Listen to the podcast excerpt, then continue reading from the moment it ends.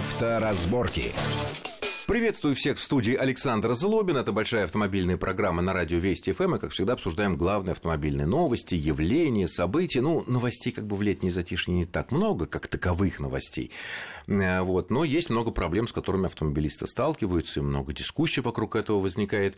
Э, в частности, вот мы поговорим сегодня о том, как преодолевать глубокие лужи, чтобы ничего не случилось с вашей машиной в связи с ливнями, которые время от времени поражают многие э, регионы нашей большой страны. Поговорим о так называемых электронных помощниках, которые становятся все больше в машинах, но они бывают совсем разные, не все они все одинаковые. Есть дешевые, есть дорогие, и особенность как бы.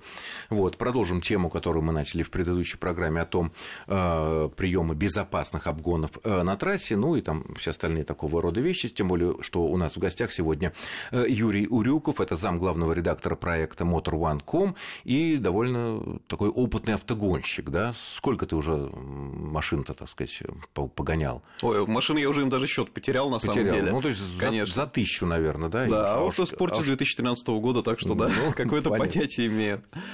Давай начнем с воды, потому что конечно. вода, конечно, у нас это ну, просто безобразие какое-то. Разверзлись, что называется, хляби небесные.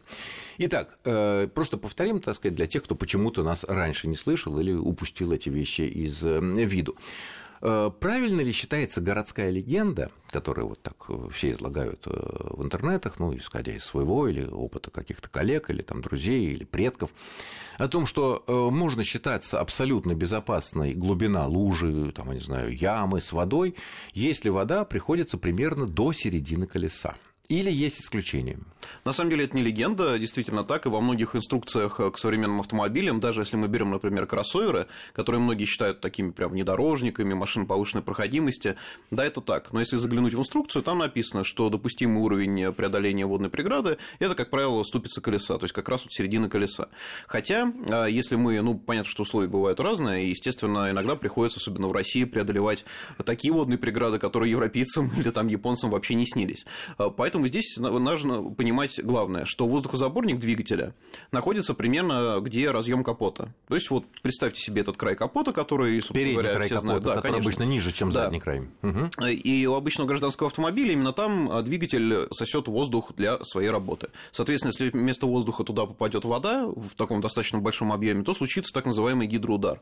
Это разрушение двигателя практически моментальное и с гарантированным исходом капитального ремонта. По-другому вообще никак. Или замена замена двигателя. Поэтому обращайте внимание, если очень глубокая лужа, и если действительно необходимо заехать туда, где, в общем-то, уже глубина больше, чем середина колеса, то нужно двигаться очень аккуратно и, прежде всего, контролировать ситуацию, чтобы не поймать вот этот самый гидроудар. А что значит не поймать? Ведь твоя машина может создать волну, которая на капот попадет, или не может? Своя? Конечно, или соседний может. сосед поэтому, может тебя облить. А, именно поэтому не стоит думать, что если, допустим, у вас кроссовер, то можно влетать в лужи любой глубины и говорить, ой, вот эти легковушки, они там там пусть там ползают еле-еле, а я сейчас быстренько пролечу и ладно. Нет, совсем не так. Нужно посмотреть, как едут машины впереди, оценить примерно глубину препятствия и аккуратно, плавно, на постоянной передаче, то есть не сильно газуя, не тормозя, на ровной скорости проехать, чтобы как раз-таки не создавать перед собой большую волну, которая может накрыть автомобиль в случае каких-то колебаний, ну и, соответственно, привести к каким-то печальным И, наверное, не стоит ехать э, вслед за какой-то другой машиной, которая можно попасть в ее волну, да, если она правее тебя едет машина, допустим, какой-то большой большой очень джип, уверенный в себе, или там, дай бог, автобус, волна от него будет такая серьезная. Именно так. И поэтому не стоит ни прижиматься, ни пытаться обгонять. Нужно посмотреть, как едут люди впереди, и сохранять дистанцию, потому что может случиться не просто волна, а может случиться так, что человек попал в яму, угодил колесом, или просто встал, или испугался, или что-то с ним случилось. И все. И в такие моменты начинается сразу неразбериха, потому что машина остановилась, вы тоже пытаетесь как-то сманеврировать, народ сзади тоже суетится, и в результате получается так, что вот как мы часто наблюдаем во время летних потопов в Москве, что легковушки чаще всего, конечно, просто встают в лужи, и их потом приходится эвакуировать уже с гораздо более печальными а последствиями, чем такой вот, быть. Правильный такой совет, что вот если вот мы въехали в такую лужу, которую мы полагаем достаточно глубокая, ну, разумно глубокая, э, не надо дергаться, вот нажали, так сказать, сделали там 2000 с небольшим оборотов, да, чтобы запас, и вот так вот и едем, не ускоряясь, не замедляясь, ничего, вот едем и едем, если там... Да, об этом я сказал, собственно говоря, ранее, что нужно выбрать режим движения, чтобы было достаточно много много тяги на колесах, но при этом машина не ускорялась слишком сильно. Это, как правило, средние обороты. Если машина на механике, ну, все понимают, как это сделать. Если машина с автоматом, то просто старайтесь ровно держать газ, и электроника уже сама подберет правильную передачу. Ну и, соответственно, здесь уже от вас, в общем, мало что зависит. Главное не суетиться, не дергаться и действовать спокойно. Колеи, которые мы никак не можем э, избавиться от которых на наших дорогах, которые часто бывают заполнены водой, когда даже не, не безумно сильный ливень какой-то, ну, ну просто сильный дождь, и колеи заполнены водой. И вот такое ощущение, что машина как-то начинает ерзать в этих колеях и так далее. А, в принципе, как э, правильнее стараться? Понятно, не всегда это возможно, потому что соседи могут быть интервал маленький тоже, не надо, э, надо ехать в своей полосе. Но, в принципе, как стараться? Ехать внутри колеи по э, воде, да, или все таки попытаться вот по верхней по части волны вот этой асфальтовой ехать? Даже, ну, аккуратненько смотри, чтобы не, не, не, не повредить соседнюю машину, чтобы не нарушить интервал. Ни в коем случае, конечно, нельзя спускаться в колею, потому что вот этот вот эффект нестабильности, так называемый, это аквапланирование. Это значит, что машина уже буквально всплывает над дорогой, и контакта колес с покрытием, по сути, нет. Создается водяной клин, и шины, любые, даже самые хорошие, даже самые современные, у них предел сцепления ограничен. И когда вы почувствовали, что автомобиль теряет уже сцепление с дорогой, теряет стабильность, это уже вот первый сигнал к тому, что нужно аккуратненько сбавить газ, снизить скорость. Чтобы этого не случилось, естественно, нужно убирать участки э, сухим покрытием, то есть не углубляться в воду, и, в принципе, даже новичку это под силу сделать, потому что, как правило, вода блестит сильнее, и всегда видно, где асфальт чуть выпирает, где колея, и куда не нужно смещаться. А если приходится это делать, например, при перестроениях, естественно, нужно быть заранее готовым к тому, что будет и рывок по сцеплению, и, соответственно, машину может как-то чуть-чуть, ну, даже не заносить, а просто совершаться какие-то колебания, то есть будет нестабильность. К этому надо быть готовым, и, естественно, здесь вода враг автомобилиста. Опять же, какой бы у вас привод не был, какая бы хорошая машина устойчивая не была, это действует одинаково на всех. Да, кто-то, может быть, всплывет попозже, кто-то пораньше, но самое главное, что это в любом случае случится. Э, Поэтому ну, скоростной есть, режим очень Общий важен. совет ехать не внутри колеи, а стараться все-таки по бережку колеи, по вот этим Конечно, насколько это возможно асфальта, ну, при соблюдении, условиях движения, да, правил. понятный интервал. Скажи, пожалуйста, следующий вопрос, связанный с э, этими колеями, которые наполнены водой. Вот мы перестраиваемся, да, или поворачиваем. Ну, естественно, мы поворачиваем только в разрешенных местах, перестраиваемся только в разрешенных местах, естественно. И вот мы видим, что довольно глубокий колеи, довольно, так сказать, много там воды. А, их пересекать, когда мы вынуждены вот, э, перестроиться для поворота или зачем-то еще, их нужно под более острым углом, или под более тупым углом? Вот как э, лучше, как менее опасно, скажем так, где меньше шансов, что, тебя, что машина всплывет и потеряет управление? Да, конечно, лучше угол э, взять, наверное, больше, это в теории, но мы прекрасно понимаем, что на дороге это не очень возможно, и в любом случае перестроения будут осуществляться под минимальными углами, ну, так же, как происходит на самом деле на сухом асфальте. Поэтому здесь как раз-таки вопрос больше в уверенности водителя и в скоростном режиме. Поэтому пытаться на дороге что-то исполнить, особенно на влажной дороге, как-то посильнее зарулить или что-то там еще сделать, это, как правило, приводит к неизвестным таким последствиям, и особенно у новичков, которые не могут контролировать еще автомобиль в экстремальных условиях. Поэтому делайте все так же, как обычно, как вы привыкли, просто когда дорога влажная, мокрая, ну, нужно чуть-чуть скоростной режим уменьшить. Ну, как бы не казалось, когда колея заполнена, заполненная водой, там все-таки другое, чем просто мокрый, хороший асфальт. Да, конечно. Это все-таки э, другое. Хорошо, следующая тема, которая постоянно, вот, вот сколько лет я уже, наверное, не знаю, сколько лет читаю всякие автомобильные форумы, где люди обсуждают разные вещи. И в последнее время вот такое, возникают такие вот дискуссии. Вот остановились мы, ну, допустим, уже дождя нет, хорошая погода, все замечательно, солнышко светит, едем на дачу или там на работу, или с работы, что гораздо приятнее. А, светофор, ну или пробку, ну, обычно светофор, да. А, и вот э, с развитием э, все больше и больше люди покупают машины с автоматической коробкой, и вот споры. Вот остановились мы, ну, допустим, остановились мы на 30 секунд, на 40 секунд, на минуту. Как правильно и менее, скажем так, вредно для машины, просто оставляем э, коробку в драйве и держим ногу на тормозе.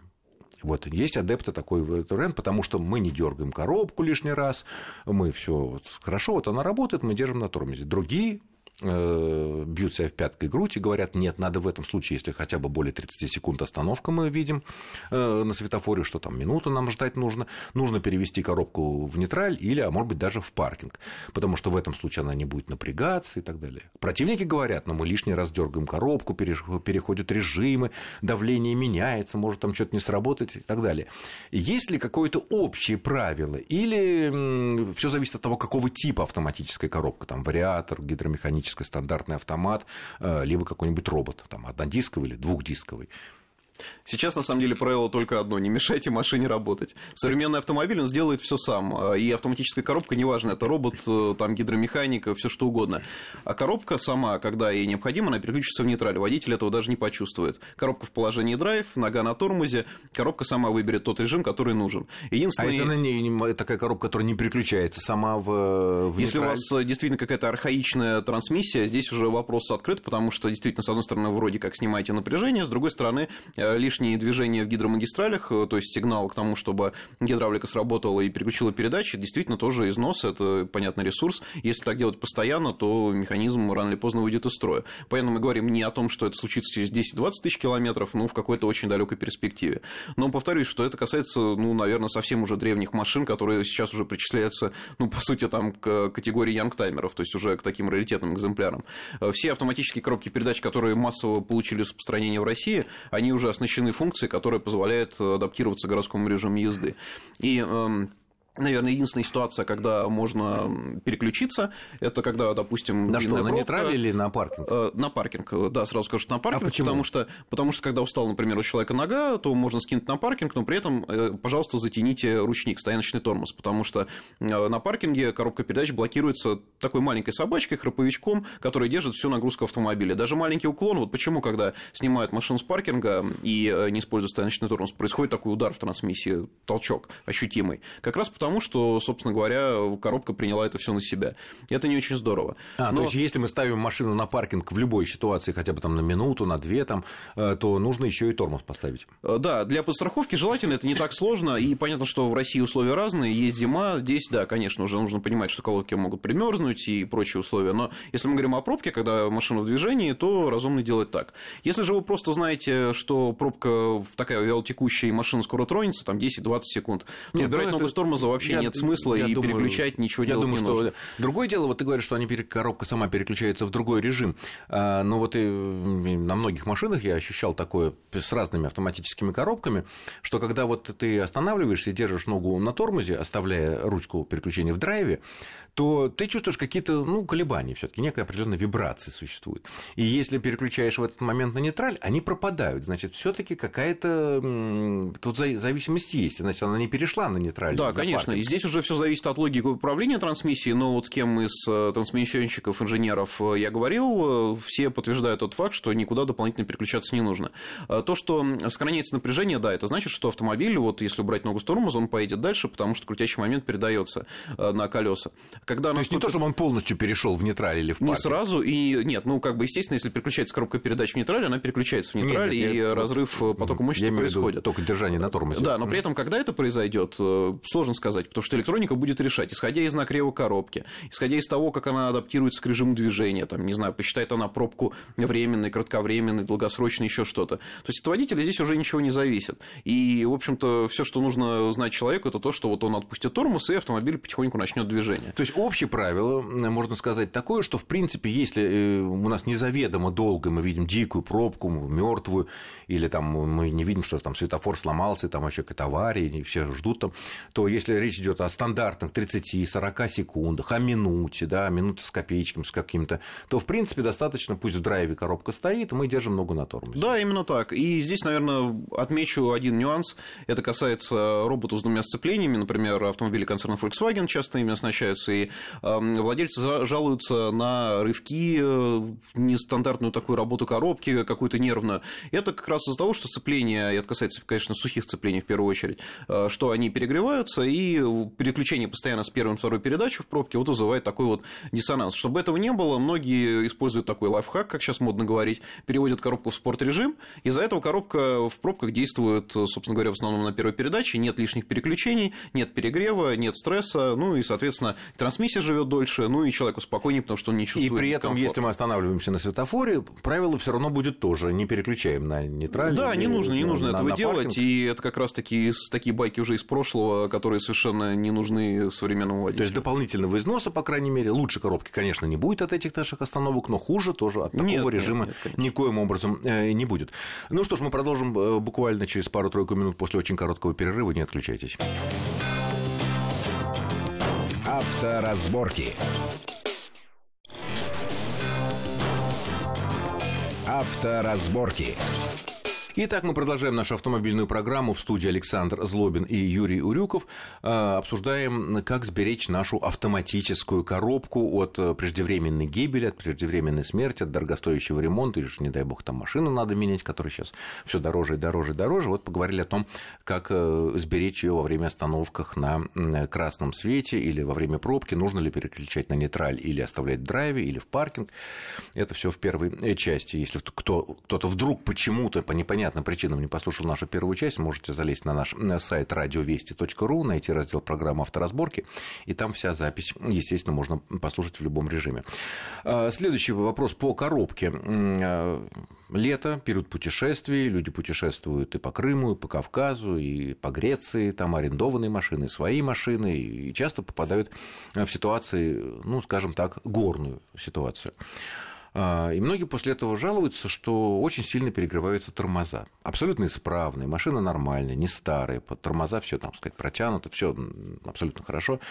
Но и ну, нужно тормозить коробкой. При этом возникает вопрос, если мы тормозим коробку, мы ее сильно нагружаем, и таким образом больше получается износ. А я, с своей стороны, заметил, что вот на разных машинах с разных автоматическими коробками, я когда чуть э, при спуске с горы, какой-то серпантин такой кривой, э, чуть-чуть нажимаю тормоз, ну, чтобы немножечко замедлить, и машина внезапно перебрасывает, сильно мне увеличивает обороты. Ехал я там где-то было 1800, там, ну, до 2000, тут там 3 800, машина ревет, вот, но при этом она тормозит и чувствуется, что не только тормозами. Вот объясни, пожалуйста, физику процесса. Да, на самом деле сейчас э, коробки поступают грамотно, и тем самым вот эта вот описанная ситуация демонстрирует, как, собственно говоря, электроника помогает водителю справиться э, со спуском, с движением на спуске, потому что действительно, кто, ну, скажем так, может быть, неопытный или не умеет ездить в горах, тормоза перегреваются очень быстро, и после этого восстановить э, их получается не сразу. И не дай бог случится авария еще, и поэтому надо быть. А если перегрелись готовым. сильно, сколько времени надо подождать, чтобы остыть? По-разному. Здесь сложно сказать, и, в общем, на практике это наблюдается только вот когда человек, допустим, остановился, остудил тормоза какое-то время, пробовал тронуться дальше, проехать по ровному участку, посмотрел, как автомобиль реагирует на торможение, не проваливается ли педаль, и после этого уже надо принимать а решение что, может ехать до такого дальше. дойти, что педаль Конечно, проваливается? на самом деле у меня на практике были случаи, когда, собственно, за один спуск с какой-нибудь ощутимой горы, там 2-3 тысячи метров, идет серпантин стандартный вниз, человек едет всю дорогу на тормозе, ну, потому что ему так удобнее, или ему так кажется безопаснее. Внизу у него уже начинают дымиться коробки, и педаль проваливается, как будто в системе полно воздуха. Колодки. Да, mm-hmm. да, конечно. Поэтому это очень опасно, и э, на гражданском автомобиле так делать не стоит. Но возвращаясь э, к нашим автоматическим трансмиссиям и коробкам, э, что, собственно, происходит?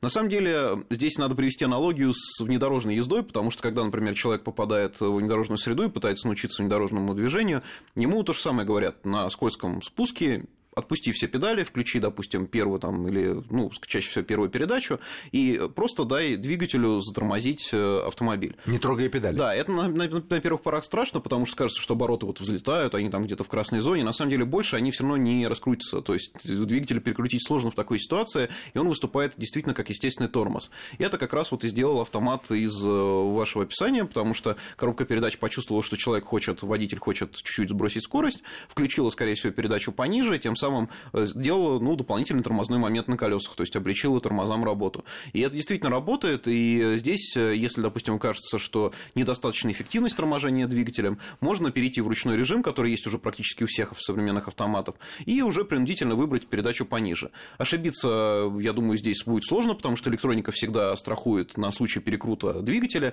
и выбрать после, ну, условно, четвертой, первой передачу не выйдет физически. Электроника просто не даст этого сделать. А вот после четвертой включить третью, скоростью и тем самым э, сохранить, скажем так, э, скорость и не дать ей увеличиться, это получится. Это и то, что правильно. мы увидим на тахометре 4000 с лишним оборотов, это не страшно. Да, конечно. Время. Ну, скажу так, да, что если вдруг что-то пойдет не так, и если там сбои в электронике, если видите, что обороты все время в красной зоне, да, Нет, это ну, повод для тревоги.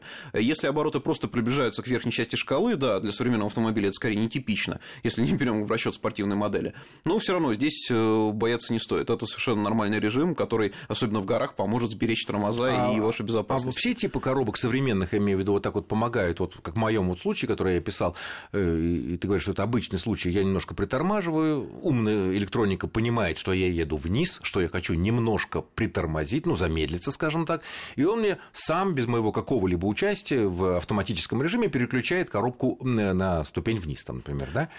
Это практически все. И вот... Ну, можно сказать, что большинство, да, потому что а здесь очень много... например, там же нет Неважно, ступеней. логика управления в любом случае выбирается, независимо от того, какая трансмиссия автоматическая, любого типа. Опять же, логика э, работы э, выбирается автопроизводителем, исходя из каких-то там назначений, бюджета, там, затрат на доводку техники и прочее. И здесь э, правило, опять же, простое, что чем современнее автомобиль и чем, ну, наверное, он дороже, чем более именитый производитель его выпустил, тем больше вероятность того, что коробка быстрее и качественнее адаптируется к дорожному дорожной ситуации. Э, именно так, потому что конструктивно и, в общем-то, по железу и электронике разница уже небольшая от одной модели к другой. И, опять же, неважно, какой тип коробки, вариатор, робот, э, классический Понятно. автомат. А вот э, часто пишут в, специфика... ну, в достоинствах машины, что у нее есть система помощи при спуске. Это что-то другое, это что-то более продвинутое. Да, да, конечно. Здесь не надо воспринимать эту систему как помощник, допустим, на шоссе, на горной дороге, на серпантине. Это скорее такой внедорожный элемент, уже внедорожная система, ассистент как раз-таки для скользких спусков, допустим, не знаю, по земле, по песку, там на грунтовой ну, дороге, съехали вы да? куда-то на природу. Вот это как раз для такой ситуации, потому что там уже этот ассистент управляет в основном не только двигателем, но и тормозами. То есть человек отпускает все педали, остается ему только выбирать траекторию, вот прямо рулить и все, и не бояться. Все остальное электроника сделает сама. Некоторые системы позволяют выбирать скорость движения на спуске, но даже если этого нет, э, принцип такой, что система будет подтормаживать избранные колеса, не давая автомобилю развернуться, потому что разворот на спуске – это практически всегда переворот.